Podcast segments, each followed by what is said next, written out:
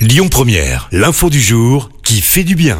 Et ce matin, on prend la direction de Nancy avec un restaurant un peu particulier et pour cause, il ne mise que sur des produits invendus. Et oui, le but derrière, c'est de lutter contre le gaspillage alimentaire. La coopérative a ouvert il y a un peu plus d'un mois et elle rachète des produits à prix coûtant.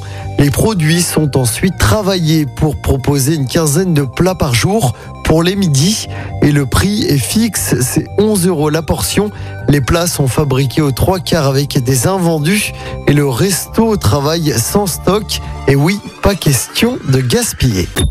Écoutez votre radio Lyon Première en direct sur l'application Lyon Première, lyonpremière.fr et bien sûr à Lyon sur 90.2 FM et en DAB+.